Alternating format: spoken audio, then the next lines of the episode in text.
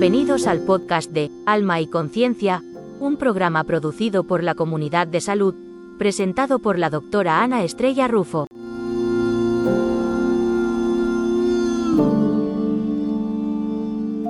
La doctora Ana Estrella, y hemos hablado muchas veces de muchos temas. Propusiste directamente al duelo y, me gustaría que te presentaras un poco tu trayectoria y por qué el duelo es para ti un tema a tratar o eres experta en, estas cosas? Bueno, pues soy médico y psicoterapeuta mm, y, me especialicé en la relación mente-cuerpo. A mí me interesa mucho el funcionamiento del cerebro y el funcionamiento integral del ser humano. ¿no? Entonces me di cuenta que, en todo el recorrido eh, que hace el ser humano en su tránsito por, por aquí, por la vida, viene principalmente a, dos cosas fundamentales. A mostrarse eh, con, todo, con todo su esplendor. Para ello tiene un aliado maravilloso que es el alma. Eh, el alma es el que, el que lleva la directriz de lo que uno va a hacer aquí y es, digamos, el maestro de ceremonias. Y la otra es la liberación del espíritu, entendiendo el espíritu como el amor incondicional, como el amor que lo recubre todo, ¿no? como esa luz ¿no? que nos impregna a todos en nuestro caminar, que algunas veces la sentimos y otras no. En realidad hemos venido aquí a, eh, a poder sentir eso de una, manera, de una manera especial. Me di cuenta que mm, para mí la vida comienza con la muerte. ¿Por qué? Porque es el tránsito donde cae el velo y donde nos podemos ver a nosotros mismos realmente quiénes somos, con esa, con esa grandeza del ser y del espíritu. ¿no?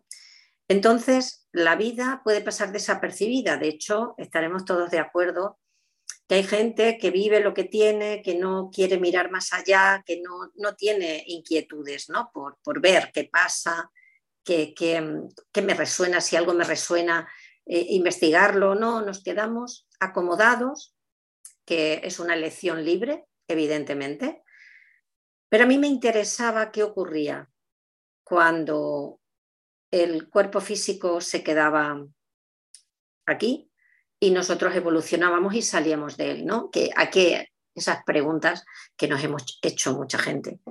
¿Para qué estoy aquí? ¿Qué significa esto? ¿Qué propósito hay en esta vida? Entonces, una vez que, que comencé a estudiar medicina, te da una, una, como una especie de estela que tú sigues y una directriz a nivel consciente. Es decir, la medicina para mí era el consciente, era la parte, em, no sé cómo llamarlo, como la parte más didáctica, real, eh, de hemisferio izquierdo totalmente racional, pero a mí me faltaba otra cosa. Entonces me faltaba el alma. Me faltaba la conexión de la mente con el cuerpo y las directrices del alma. Y empecé a investigar la muerte y me hice experta en acompañamiento y duelo y en psicoterapia. He visto muchos duelos, porque el duelo no es solo la muerte, es la muerte, pero la muerte de algo, la muerte de una situación, la muerte de un ser querido, la muerte de una parte de, uno mismo.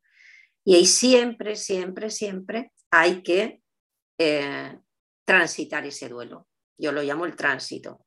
Ese tránsito tiene, puede tener muchas connotaciones, acepciones, características, como, como queráis llamarlo, pero hay un único fin y es encontrarse, encontrarse uno mismo con el ser, con quien es realmente.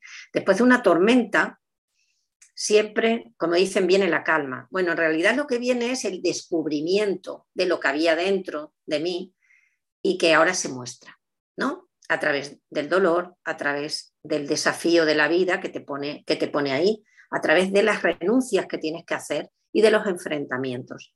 De manera que la muerte para mí es el comienzo, porque cuando cae el velo uno se da cuenta quién es, a lo que vino y tendrá que revisar si pudo hacerlo todo o no.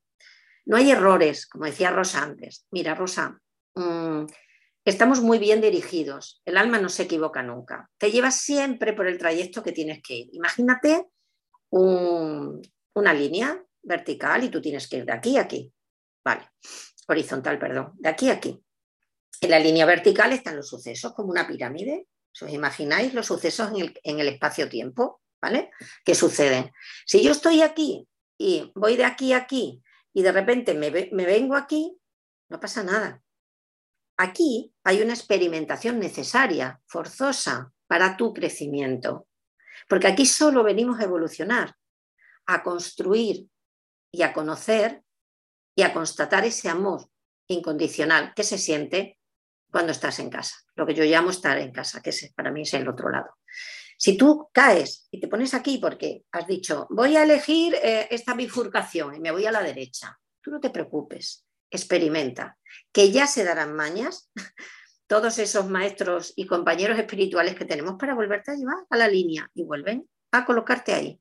Se dará de la manera igual más absurda. Eso que a veces nos cuentan de dos personas que se conocen y de repente cada uno hace su vida, desaparecen el uno de la vida del otro y de repente un buen día se reencuentran. Eso no es una casualidad, yo es una causalidad. Hay algo que ha hecho que esa energía que todos llevamos dentro y que propagamos fuera, todo ese campo cuántico que hay ahí fuera, pero a mí me gusta llamarlo energía, atrae esa situación, esa experimentación, para que una vez hecha esa experimentación tú puedas evolucionar. De ahí el proceso. La muerte y la vida es el renacimiento y la muerte de lo que somos, en apariencia, porque en realidad somos infinitos. Para mí nacer y morir es lo mismo. Lo digo muchas veces, nacemos por un tubo de prana lleno de energía preciosa en los dos casos.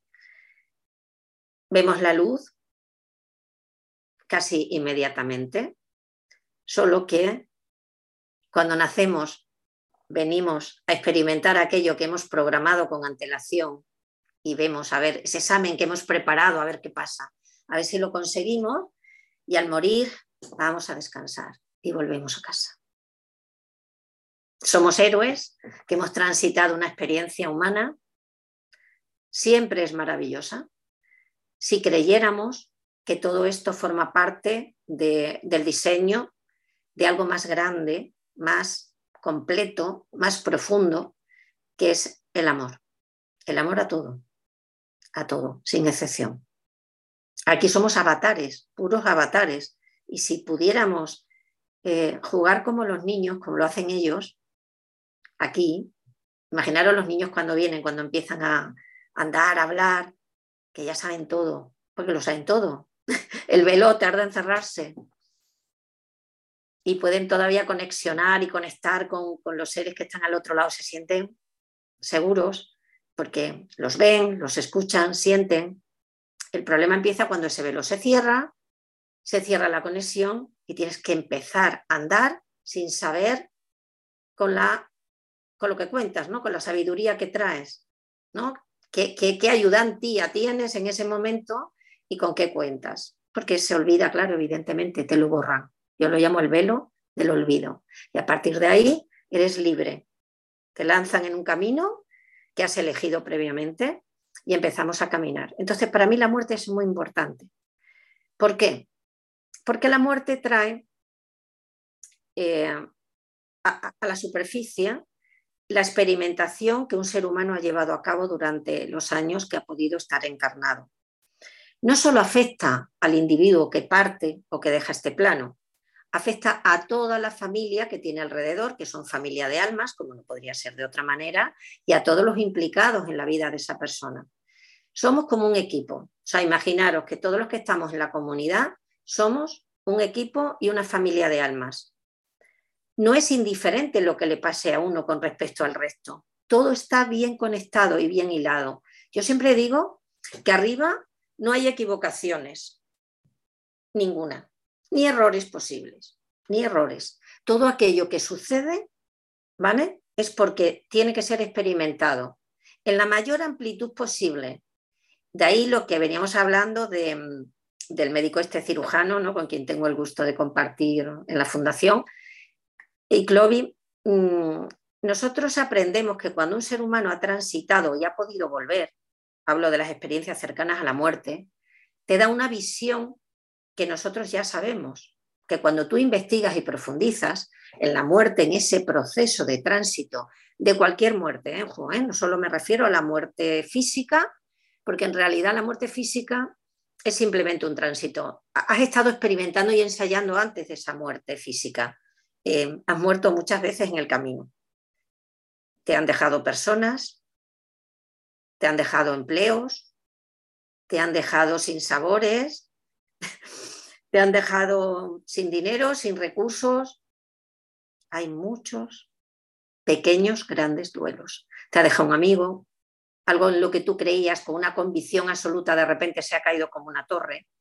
Eso está perfectamente diseñado para que tú puedas eh, comprender qué es lo que hay que poner ahí en ese momento. Porque no estamos acostumbrados a que las personas pasen por nuestra vida, a que las circunstancias pasen y, queremos que permanezcan, ¿no? Sobre todo cuando tienes a alguien estupendo al lado, una situación maravillosa, un tiempo, no queremos pensar que eso se pueda diluir. Bueno, hay un contrato en que eso se diluye. ¿Por qué? Porque tienes que experimentar qué sientes cuando eso da la vuelta.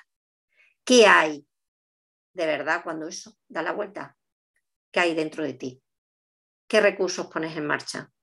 Para comprender eso desde otro ámbito mucho más elevado, muchísimo más elevado, que es el amor. Para mí solo hay falta de amor, amor y falta de él. Si yo pongo amor en lo que hago y me desaliento cuando algo no va bien, yo ya no estoy en el amor, estoy en la falta de amor. Y transitar esto no es nada fácil, sobre todo personas que tienen experimentaciones muy duras, muy duras. Hay algo mucho más profundo que todo eso. Y no se trata de mm, no pasa nada, eh, ya, mm, bueno, pues ya veré. No, no. El alma te pide que te rompas para que puedas bucear dentro de ti, si no es imposible, porque si no estaríamos todo el rato hacia afuera, todo el tiempo hacia afuera, vivimos hacia afuera. Si no hay algo que te rompe en mil pedazos, tú no te paras, dejas todo y te pones a mirarte. Y a ver qué hay dentro de ti, qué está ocurriendo, por qué todo esto, qué te quieren contar. tienes que prestar atención, mucha atención. Por eso me encanta cuando acompaño un duelo o cuando hablo de ellos, en este caso la muerte física. Le digo a las personas, a los familiares, que tienen que prestar atención a las señales, porque estamos en un campo cuántico, en un campo energético, las señales aparecen.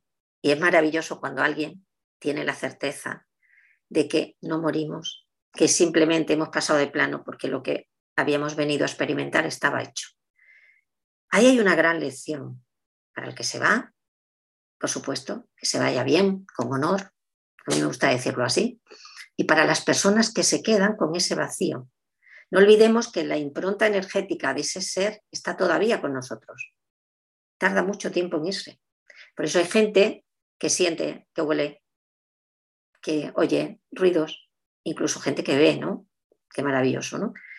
Eh, todo eso forma parte del plan, para que no te olvides para que estés atento, para que en cualquier momento pueda venir una señal de ese ser que ya ha abandonado este plano, pero que sigue viviendo en el, en el de la en el siguiente. Entonces la conexión nunca se rompe. Con esto demostramos que la conexión es eterna, completa y eterna.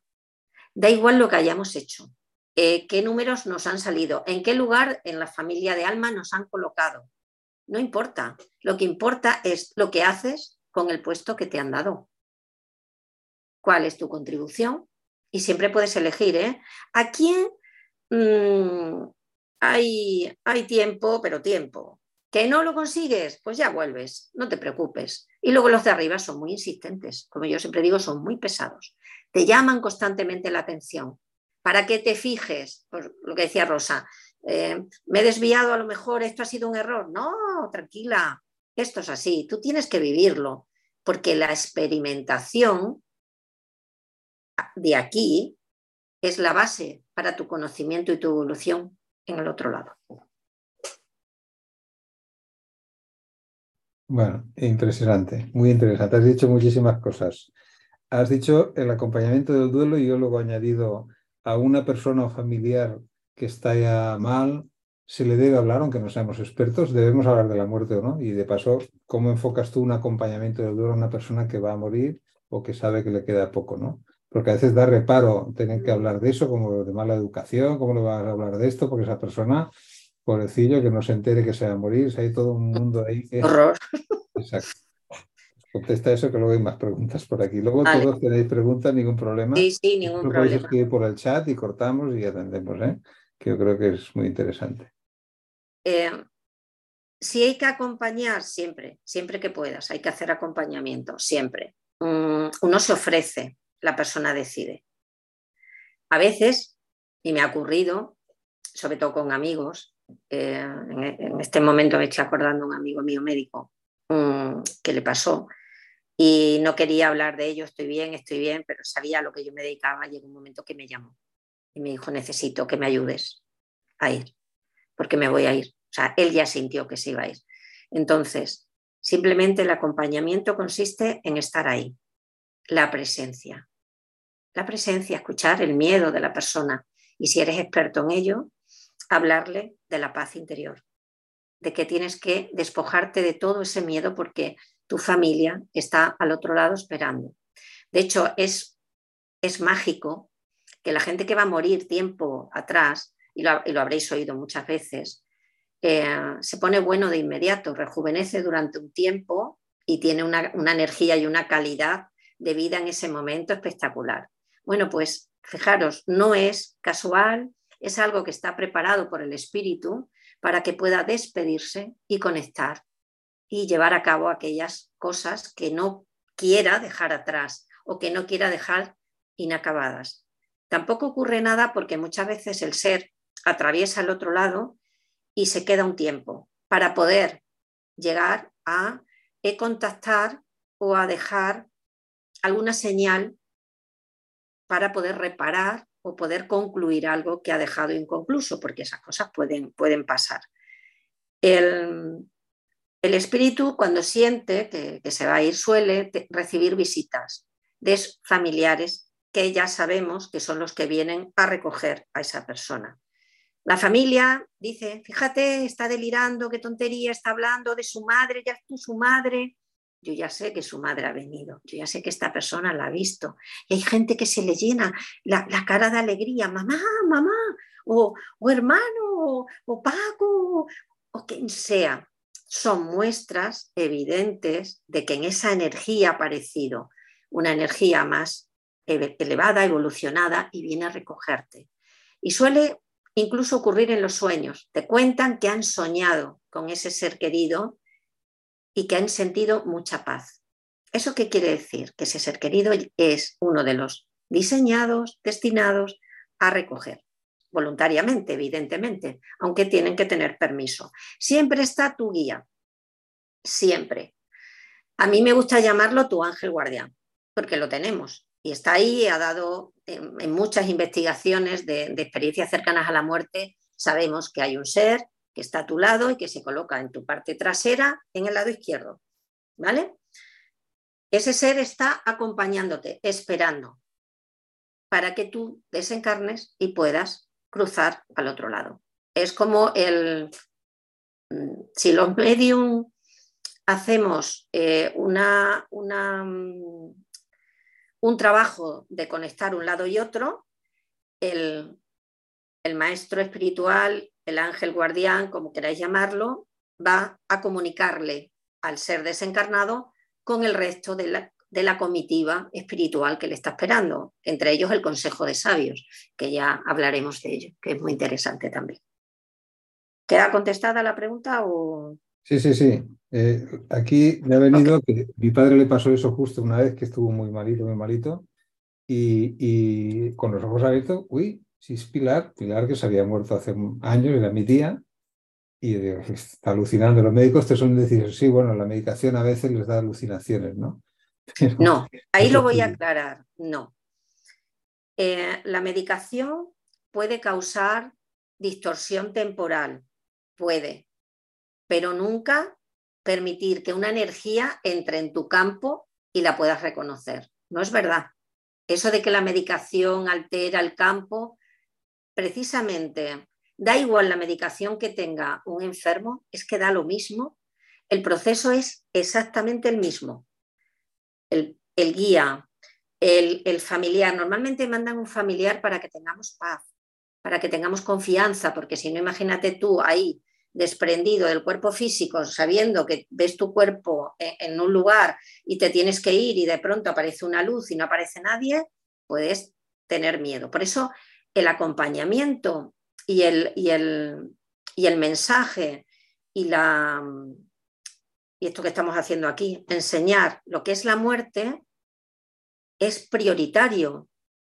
Deberían de enseñárselo en las escuelas a los niños. Es muy importante que no le tengan miedo a la muerte porque no hay cosa más terrible que irse en un estado de ebullición, porque el alma va a necesitar un tiempo para calmarse y no va a poder atravesar e ir hacia la luz.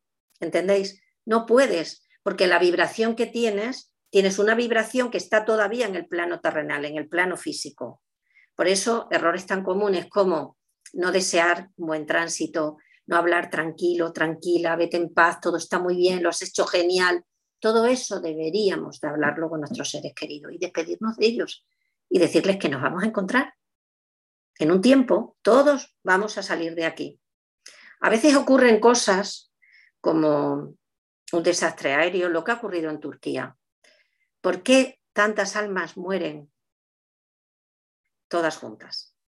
Para que haya una revelación a nivel de la conciencia a nivel de todos los seres que están, estamos encarnados en este momento en la Tierra, que por cierto no solo es en la Tierra, hay otros lugares donde las, puede haber una encarnación porque el alma necesite más sosiego. La Tierra es el requerido por casi todos porque hay mucho movimiento, porque hay mucha, mucha materia para, para experimentar. Puedes experimentar casi todo lo que necesites. Y otra cosa que, quiero quedar claro es que el alma escoge los desafíos y por eso hay gente que dice, ¿y por qué alguien es madre y otro no puede ser madre? Porque igual ya fuiste madre y ese desafío no lo contempla tu alma porque ya mm, hemos pensado que ya lo habías agregado, lo habías, eh, lo habías asumido, lo habías integrado y habías evolucionado y a lo mejor eliges mm, ser muy rico para ver qué ocurre en tu, evolución, qué capacidades y qué dones desarrollas en ese momento. O sea, todo está muy milimetrado.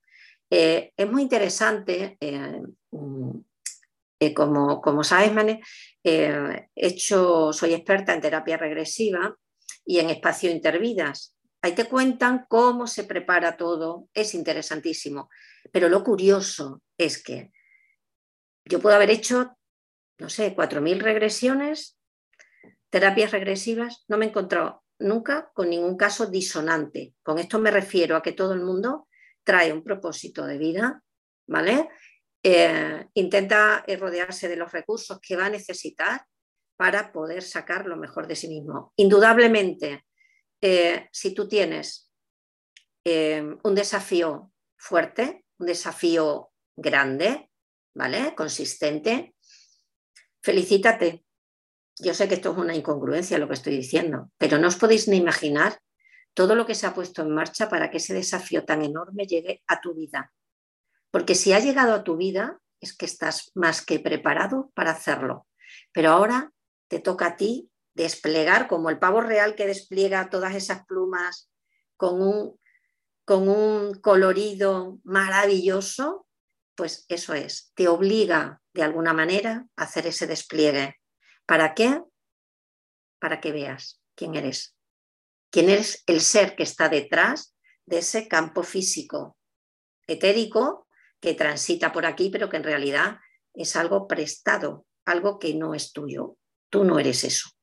Y llegar a entender eso mm, es complicado porque cuando vienes y el velo eh, te nubla la visión del ser que eres, mm, suele ocurrir que nos vemos inmersos en, una vida sin conciencia. Es decir, te dejas llevar por lo más terrenal, que está muy bien estar terrenal, está perfecto, pero no olvidar que tú has venido a hacer algo increíble, que te lo has trabajado y te has preparado el examen para nota y que van a ir apareciendo los personajes secundarios. O sea, es como, imaginaros un, parque, ¿vale? Hay una fuente, hay luz y hay un banco y tú estás sentado en ese banco.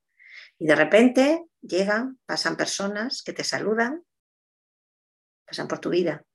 Otras que simplemente te miran, algunas ni, te miran y otras que se sientan a tu lado.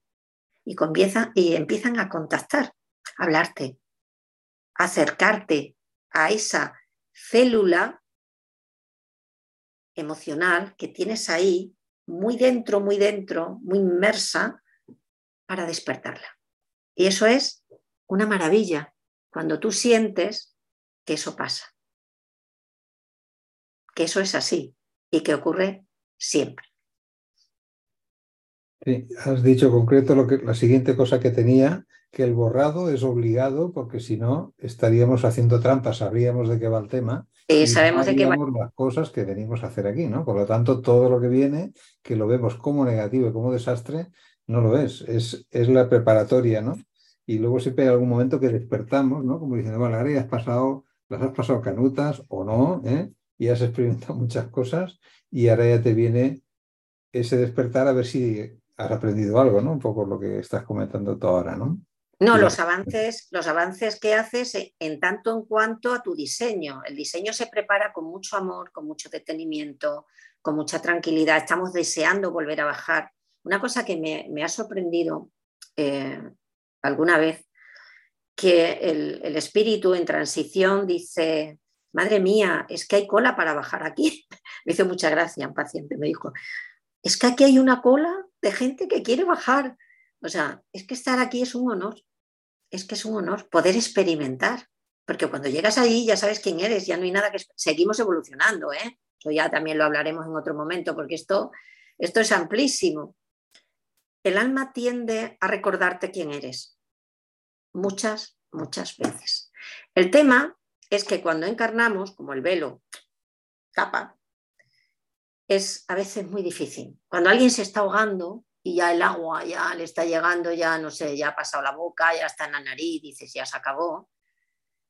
Mm, fíjate, la gente que ha tenido un, intento de, de ahogamiento, accidental, me refiero, hablan de la paz, de la sensación de una paz infinita. Cuando te liberas, aceptas que aquello va mal, que te vas a ir. Hay una lucha primera, ¿verdad? Hay una lucha por salir del agua, por... Pero luego llega un momento en que el alma te recuerda que no pasa nada. Empiezas a ver, porque el velo se abre en ocasiones para que puedas ver. Para que puedas ver. A mí me encanta mirar a los niños, porque son los que más fácilmente ven. Y es curiosísimo. Por ejemplo, tengo el ejemplo de mi hija, que que me decía que jugaba con un amiguito invisible y que le acompañaba a la escuela y que tal y que cual, y vi un día el retrato de mi padre fallecido, ella no lo conocía, por supuesto, y me dijo que era él. O tengo una amiga muy querida que tiene una sobrina preciosa que está continuamente hablando y señalando con el dedo y hablando con alguien en un espacio donde no hay nadie. Evidentemente sí hay alguien. Los demás no lo ven, pero ella sí. ¿Esto qué quiere decir? Que nos tenemos que volver muy inocentes y creer. Es la única técnica que conozco para ampliar el campo energético que se abra y puedas conectar. Sí, eso yo, mi hija siempre jugaba con un hermanito invisible y, era eso seguro, después de muchos años lo hemos hablado, y, y, lo que no sabía ni mi mujer ni yo, ni Noelia, mi hija tampoco, es que en el feto habían dos y uno no pudo nacer. Amigo. ¿Vale? Y después de muchos años en la ficha en la historia del clínico salió. Salió, fíjate. la niña dice, no, no, si estaba jugando con, con un hermano. Tenía un hermano que no, no estaba allí, pero que, quería un hermano, hermano, y era esa situación. Sí, sí.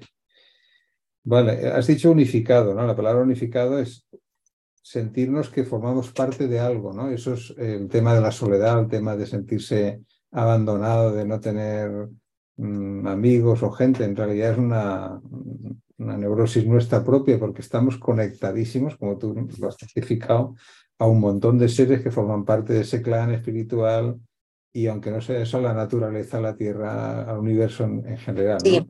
Y también es necesario, a ver, em, hay que sentir esa soledad porque solo de la soledad mm, nace eh, la chispa que tú, que tú llevas dentro, quiénes somos realmente. Verte, tú no te vas a ver en un tumulto lleno de gente y de compañeros y venga, salimos y entramos y vamos y venimos. Ahí, ahí tú no te vas a ver. Necesitas ese tiempo a solas. La soledad mm, creo que te van dejando solo para cumplir el propósito. Si te ven que estás muy entretenido, ¿vale? Cuando hay un salto eh, evolutivo, cuántico, en la evolución, en la vibración de la persona, se queda sola, completamente sola. Eso mm, siempre es así, al 100% de lo que yo he trabajado y de lo que yo he constatado. Me llama la atención que todo el mundo te dice lo mismo.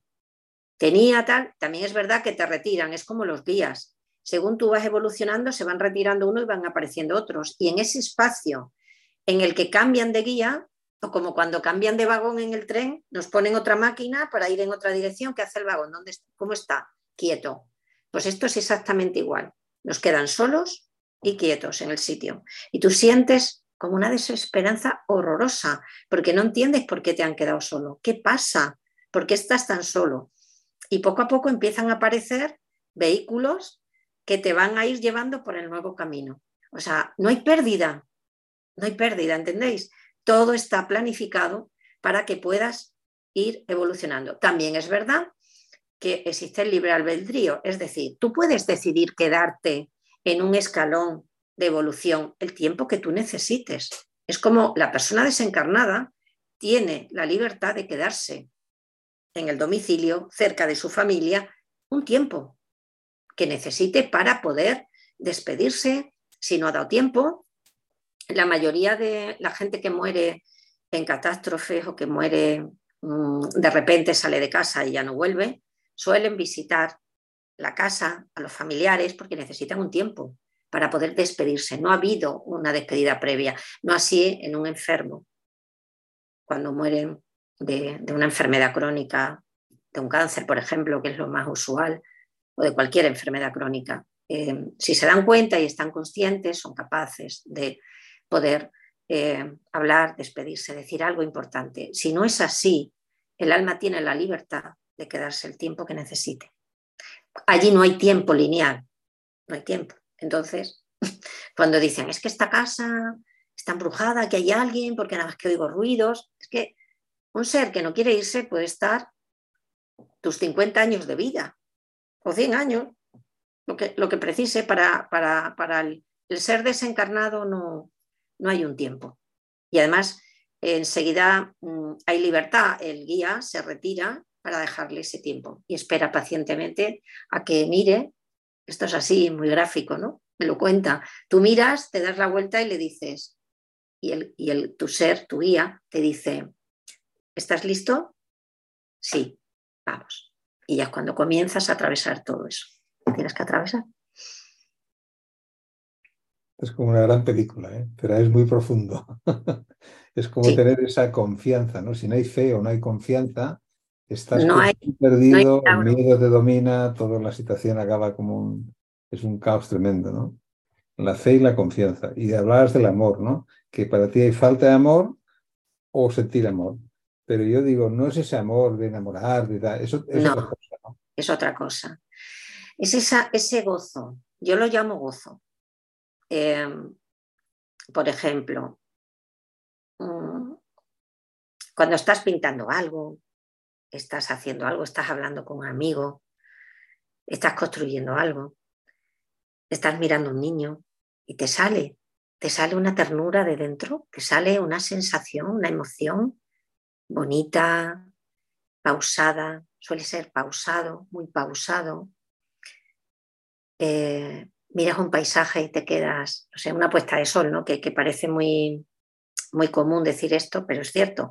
Cuando tú estás conectado ya, cuando tú estás despierto y consciente, cualquier cosa que ves que irradia belleza, te quedas automáticamente pinchado en eso.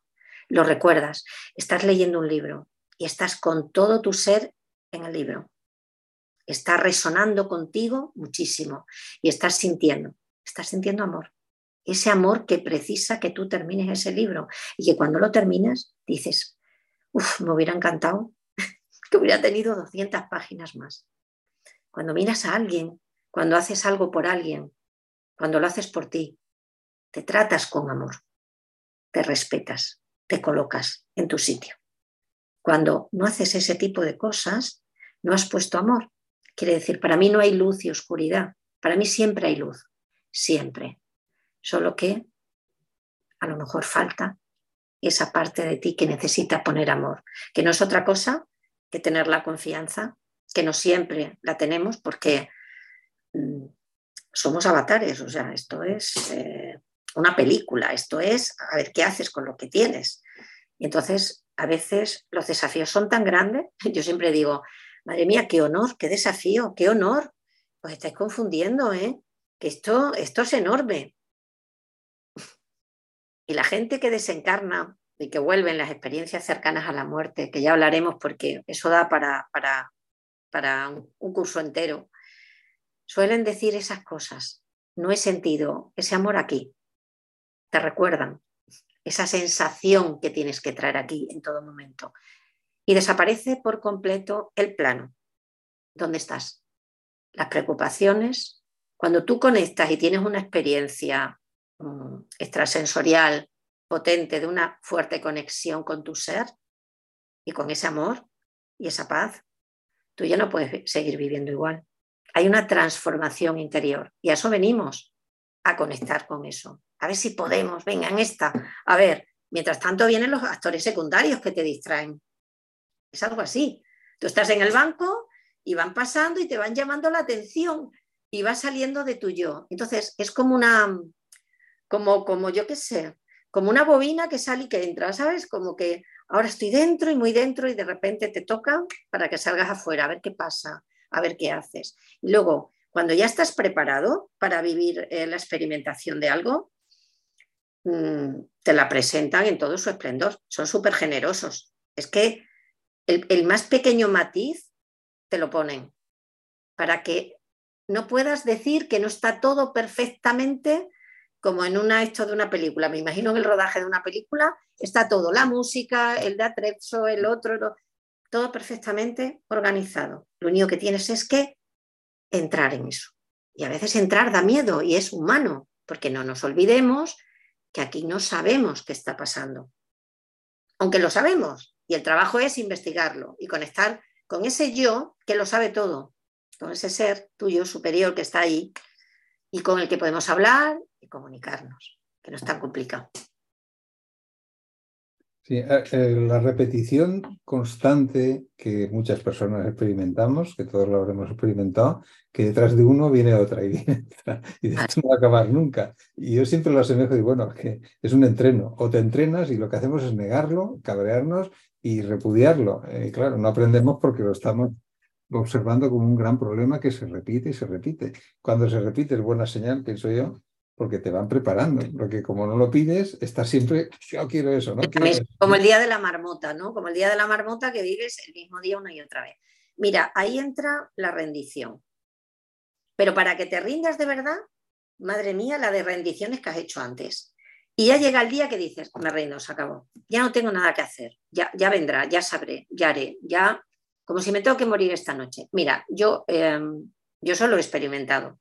Cuando tú crees que vas a morir y que ineludiblemente puedes morir, ostras, ahí ya sabes que va, que, que va la última, que va la vencida, que o te rindes, aceptas la voluntad y el propósito de tu vida y el camino y lo honras, o lo tienes crudo.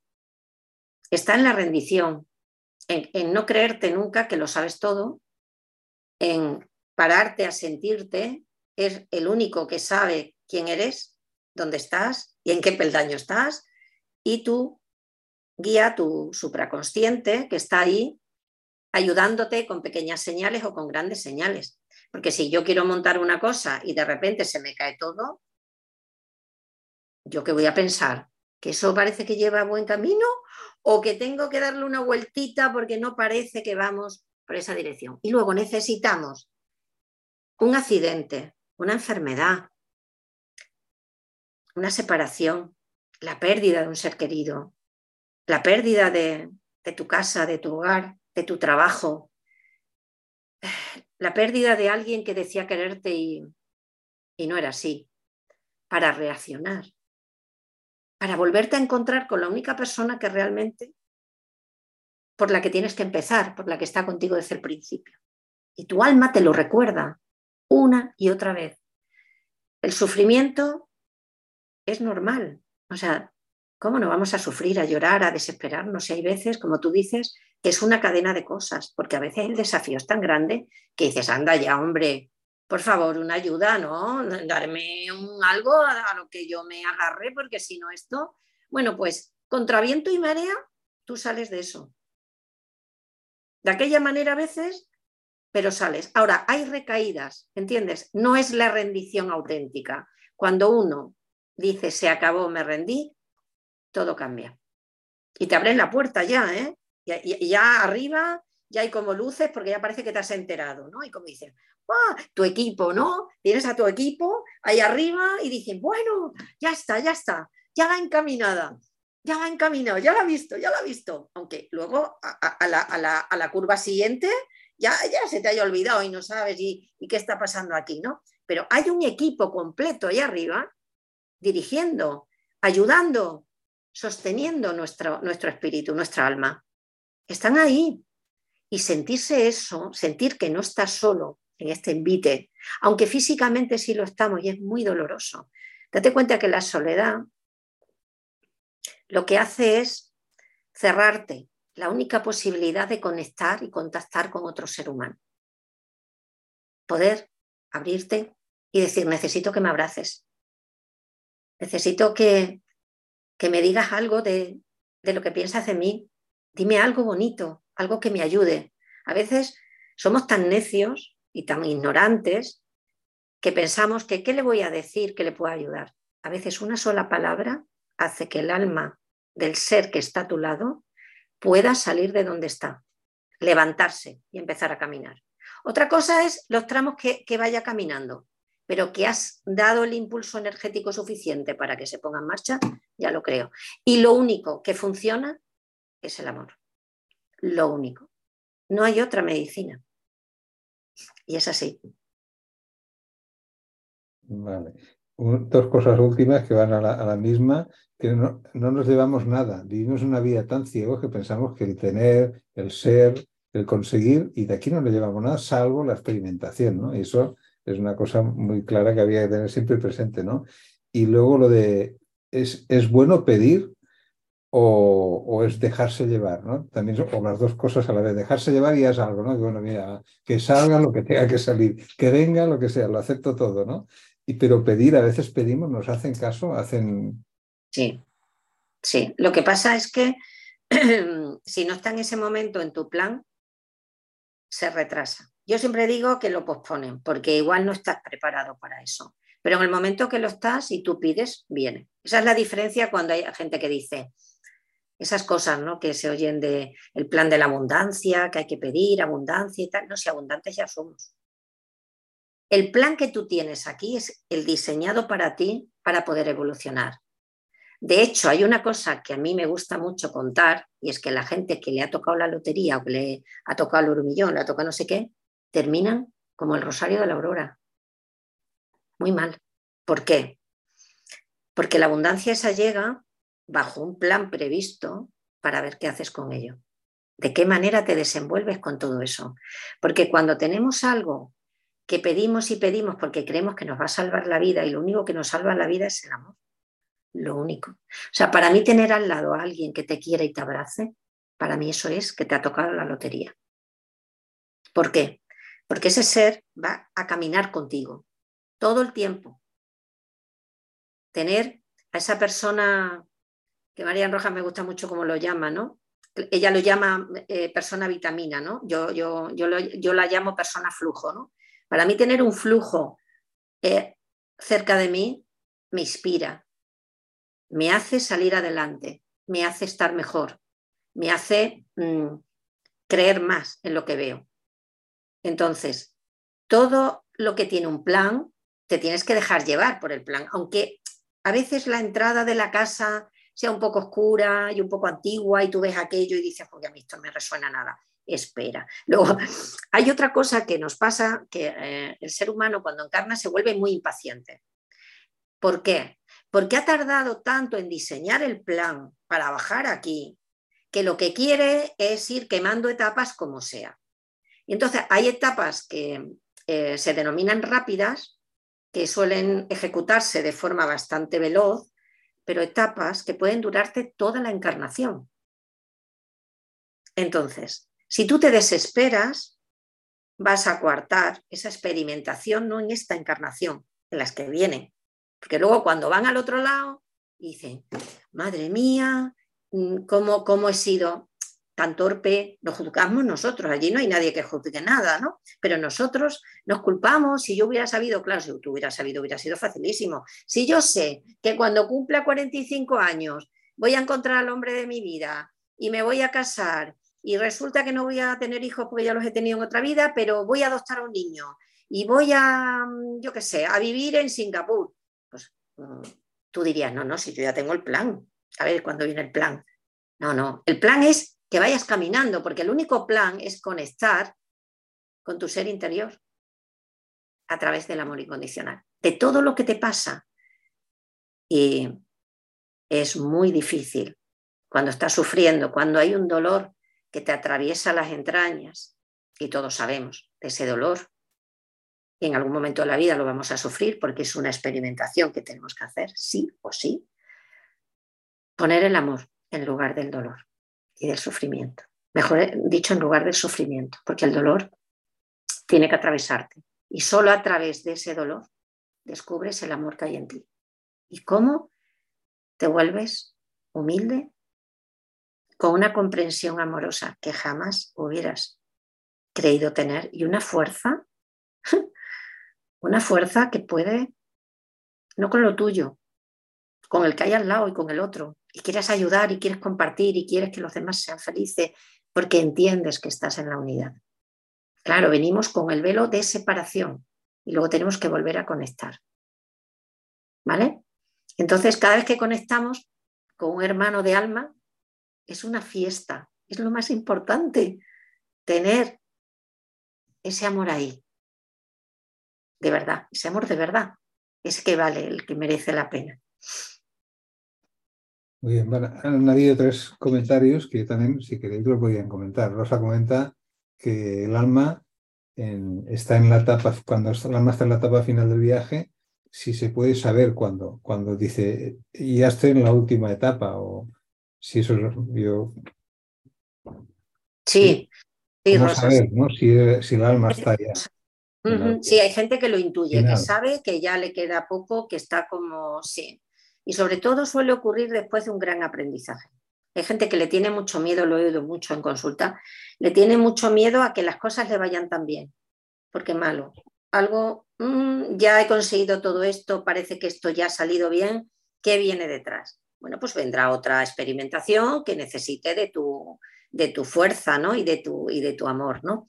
Pero si el alma Mm, la mayoría de las almas, si están conscientes y despiertas, daros cuenta que hay muchas almas que no quieren morir, no quieren abandonar el plano terrenal porque creen que no hay nada al otro lado y tienen miedo de partir. Entonces, eh, esas almas no, son, no, no, tienen abierta la conciencia. La persona que tiene abierta la conciencia sabe, puede intuir perfectamente que se va. Sí, sí, sí. Y que va, y que va a cambiar de plano, ya lo creo. Ana Estrella, ¿te puedo hacer una pregunta? Claro. Me, encanta, me encanta el tema de regresión y además he asistido a varias, no a mí, a mí me encantaría. Y, tú qué eres, que tú eh, has, hecho regresiones, ¿tú no crees que la regresión eh, te puede permitir el revelarse el propósito de tu vida? Porque yo pienso que yo, mm, la verdad es que si te digo sinceramente, yo en la reencarnación no, no creo, ¿vale? Pero bueno, es una cosa mía, pero yo confío en lo que tú dices, sin duda, ¿no? Y yo creo que cuando uno sabe realmente que la individualidad va a conectarse con esa totalidad, yo quiero preguntarte para no liarme. ¿Tú crees que en esa regresión, que yo sé que tú eres muy buena, puedes, se puede revelar el propósito de tu vida? O, conocer vidas anteriores tuyas, comprobar sin duda que el alma no muere, eso sí que lo sé, que se reencarga, reencarnan otras vidas, lo dudo, pero ¿el propósito de la vida se puede saber? Sí, solo hay, solo hay uno, amar incondicionalmente. Todos los seres que han transitado y que han venido eh, de experiencias cercanas a la muerte, que ya sabemos que ya se han vuelto como a reencarnar, vamos a decirlo así, han estado muertos y han vuelto. Dicen que lo único que hay que aprender aquí es el amor incondicional y a partir de ahí la misión de la vida de uno es llevarla en donde esté. Si estoy con naranjos, con los naranjos. Si estoy con niños, en un parvulario, en un parvulario. Si mm, decido crear una comunidad de salud, pues en una comunidad de salud. Si soy médico, pues eh, atendiendo a la gente que, viene, eh, sabiendo que ese es mi propósito de vida. Solo hay uno, Rosa. Amor incondicional. Totalmente de acuerdo, cariño. Tú lo explicas muy bien. Pero eh, los que estamos muy enlazados con la física, que me costó lo mío porque no soy erudita, te he dicho antes de la grabación que todo está en el aquí y ahora. Y cuando uno está en el aquí y ahora, se modifica presente que no existe, perdón, pasado que no existe, pasado. futuro que tampoco existe. Entonces, mi pregunta también es, ¿tú no crees si damos lo mejor de nosotros en este momento? Nos evitamos ese rollo tan extraño que yo como tenga que volver, me da un patatús de tener que regresar de la forma que sea. ¿Me entiendes, verdad, Ana? Sí, sí. En el momento en que, verás, cuando tú amas, cuando hay una, una emoción pura, limpia, ¿vale? Como cuando una mamá acaba de parir y le colocan a su hijo. Pongo ese ejemplo porque dudo que en la tierra haya mm, emociones tan puras como esa, muchas.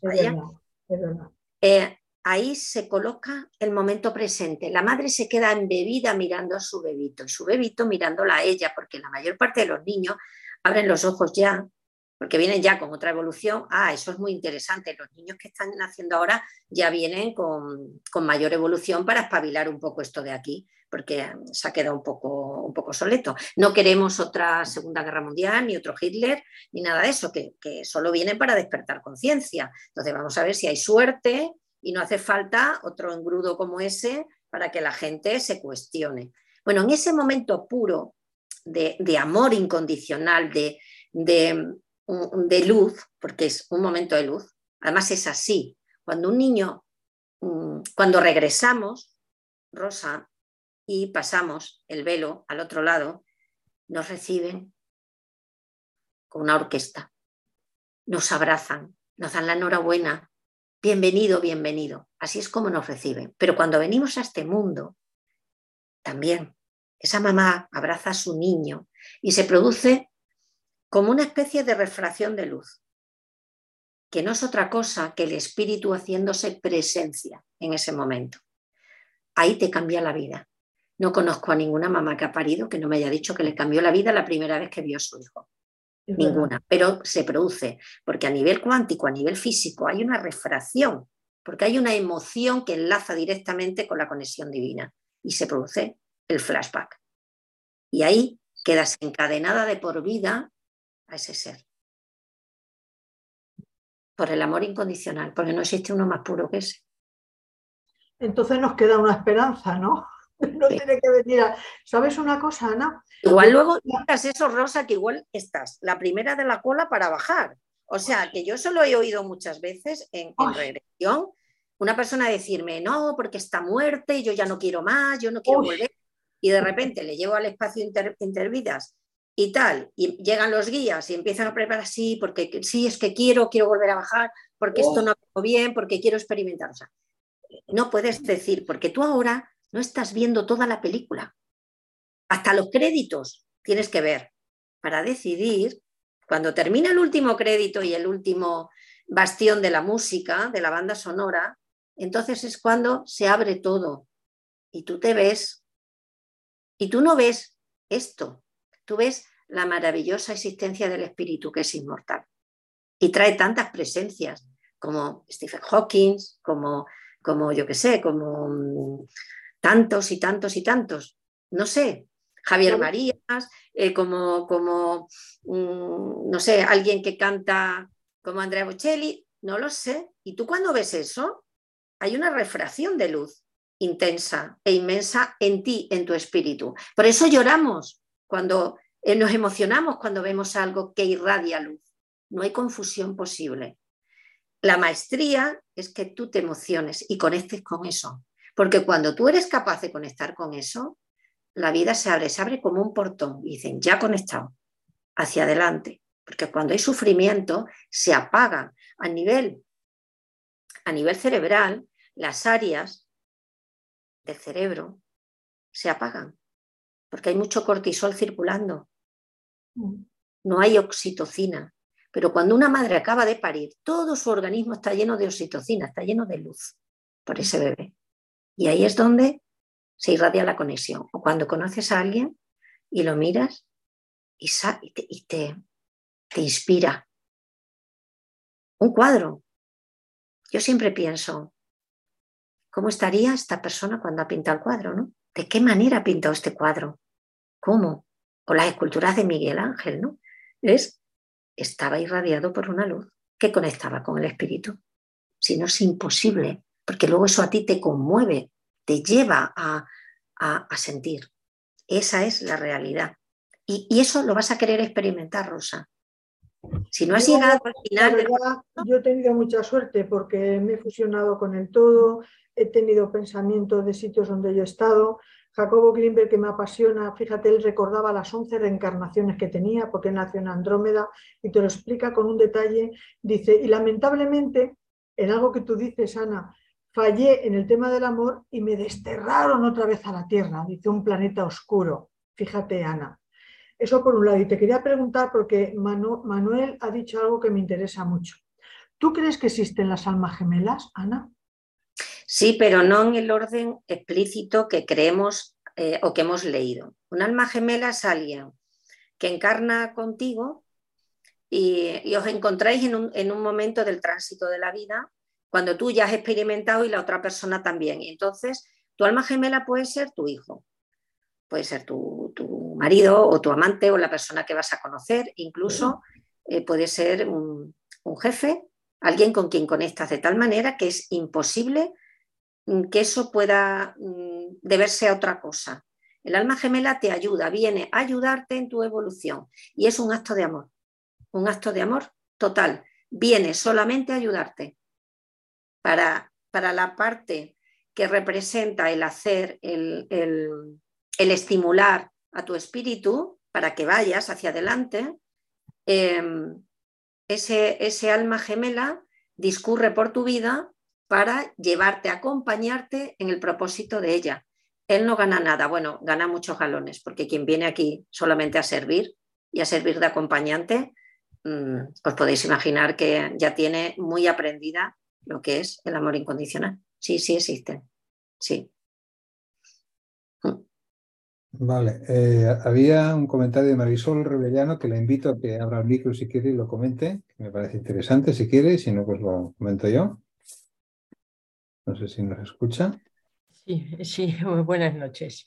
Bueno, em, yo desde mucho, muy jovencita, pues tenía mm, mucho interés en esto que ahora estás tratando, Ana. Y bueno, pues me fui documentando, leía a la doctora, doctora Cubriel Ross y a, algunos otros, ¿no? Entonces tuve la suerte, la suerte de poder acompañar a una serie de personas, un amigo con cáncer y a mis padres, a los dos. Eh, mi padre además fue un ser que era militar, era muy rígido, tenía mucho miedo a la muerte y en los últimos años eh, con mis terapias, pues yo soy terapeuta y principalmente reflexoterapeuta y me encanta tocar los pies de la gente porque es como tocar un trocito de su alma. Pues eh, me permitió ir hablando mucho con él y que él cambiara un poco esa actitud de miedo a la muerte. Y tuvo 11 días de agonía y nos explicó cómo se moría con una lucidez extraordinaria. Y en ese acompañamiento de, los, de esas tres personas, yo tuve un, un, ¿cómo diría yo? Recibí, era como recibir un regalo de un baño de amor tan, tan grande cuando estaba con ellos, cuando, cuando les, ayudaba a que perdieran ese miedo, a que fueran a la luz, a que se sintieran felices porque iban a su casa, a su vida. A mi madre que le encantaba mm, hablar de Jesucristo, le decía, vas a ver los ojos de Jesús, los hermosos ojos de Jesús, mamá. Y en esos momentos era un baño de amor tan grande que es que mm, es muy difícil de describir, pero yo estoy segura que tú sabes cuál es. Y eso es lo que yo quería transmitir simplemente. Muchas gracias por permitirme hacerlo. Gracias, gracias a, ti. Sí, tal y como lo cuentas. Sí. Y es muy bonito. Es, eh, el tránsito es la parte más importante de la vida. Nos despedimos de lo que creemos que, que hemos dejado aquí. Y lo que no sabemos es que nos llevamos toda una experimentación y nos vamos con galones, con honores porque hemos sido unos buenos combatientes. Y nos espera la paz, la luz y ese amor que mm, dicen los que han estado en el otro lado y han podido volver. No hay nada comparable a eso. Eh, lo, más que podemos sentir es lo que he dicho, ¿no? Como por ejemplo cuando la mamá da luz, cuando hemos sido mamás y hemos tenido nuestro hijo por primera vez ya con nosotros.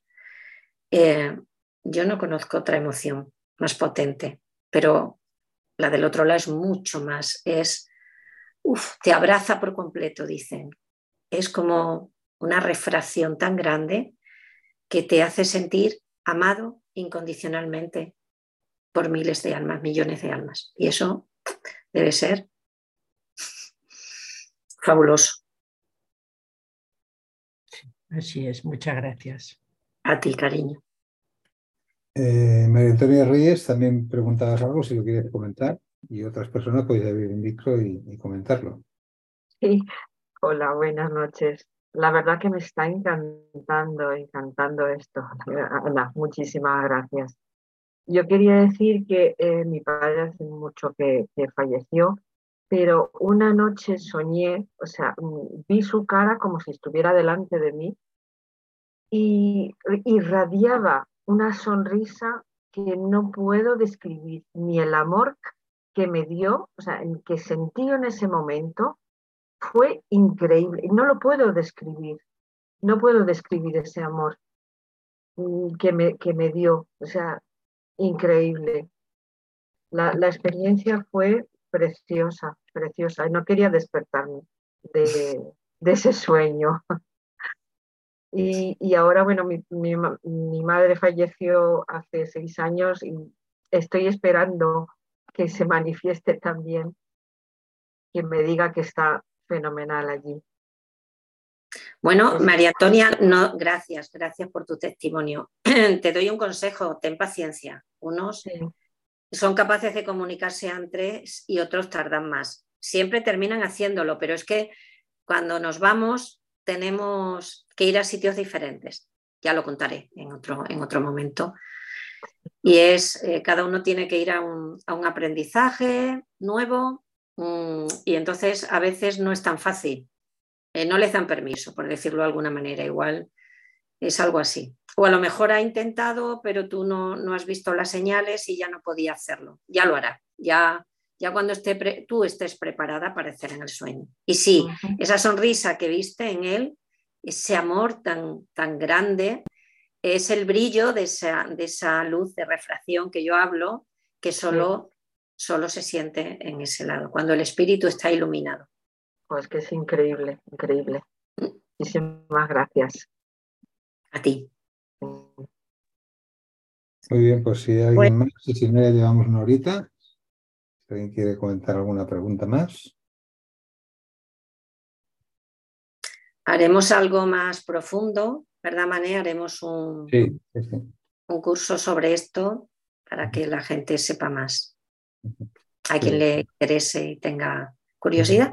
Es un tema interesante que es bueno que lo vayamos tratando para irnos preparando por el tránsito que todos. Sí, porque todos nos vamos a ir, ¿eh? efectivamente, todos vamos a ir en tránsito, así que. Exacto. Pues nada, gracias por compartir todo lo que nos has explicado, que es para mí es apasionante, creo que para todos. Y, informaremos de las cosas que vayamos ir creando, porque hay tan, tanto que podemos ir por pasos, ¿no? Para, para ir tomando conciencia y aprendiendo cosas de alguien que realmente tú estás viendo y conectando con ese otro lado siempre que te conectas. Por cierto, ¿eso de qué te viene o cuál fue el momento que supiste que tenías esa capacidad de conexión? Pues, a ver, yo mm, desde niña sentí que, que, que las demás no veían nada, no sentían lo que yo sentía. Yo me di cuenta cuando hablando de algo así, no sé si fue que, que murió mi abuelo, quizás pudiera ser ese momento, y yo dije, no, pero está bien, está bien, yo lo he visto bien. Y me dijeron, ¿cómo que, la, ¿cómo que lo has visto? Sí, que lo he visto bien. Y, y, me di cuenta que los demás no, no lo habían visto y que no. Entonces aprendí a callarme. Entonces yo tenía las sensaciones, las visiones, pero yo me callaba. Luego poco a poco la vida, luego te van borrando, es como que tú empiezas a evolucionar a nivel, a nivel central, a nivel de hemisferio izquierdo, tienes que ir evolucionando ahí, entonces esto queda un poco como relegado. Tú sigues sintiendo, pero no es tan intenso. Y de repente aquello vuelve a eclosionar y ya se vuelve a poner en, primer lugar. Y entonces vuelve a acompañarte y ya sí que aparecen eh, personas, cosas, situaciones. Mm, además, a mí me encantaba. Yo eh, llevaba a mis amigas a una, siendo pequeña, las llevaba como a una hipnosis, que yo no sabía lo que era, evidentemente, las bajaba y les hacía conectar con cosas desde pequeña. Y ellas no, no, no, no se, ellas creían que era pues una fantasía, un sueño y tal, y yo me, me fui dando cuenta. Pero no había libros, mané, no había con quién hablar, y mi salvación fue un sacerdote. Debo decir que ese hombre me salvó la vida y me dijo, tienes conexión con arriba, de manera que estate tranquila porque Dios está ahí, está la luz contigo. No tengas miedo. Sí, seguramente ese es tu, tu camino, has venido a hacer esa labor por muchas otras personas, ¿no? A lo mejor. Puede ser. Claro. Yo voy andando el camino, Mané. Y quien me va escuchando, si voy despertando, pues gente, conciencia, almas, qué bueno, qué bueno. Y que no tengan miedo. Eso me preocupa mucho. O sea, yo soy una voz a favor de, de la paz cuando es como cuando te bajas del tren y has llegado a tu destino, ya está. Coge el equipaje, da las gracias por el viaje y vamos a otra cosa. Uh -huh. Muy bien, pues muchas gracias a todos. Gracias a vosotros. Y pronto seguiremos con, creando cositas para divulgar. Hemos escuchado el podcast Alma y Consciencia con la doctora Ana Estrella Rufo. Gracias por vuestra atención.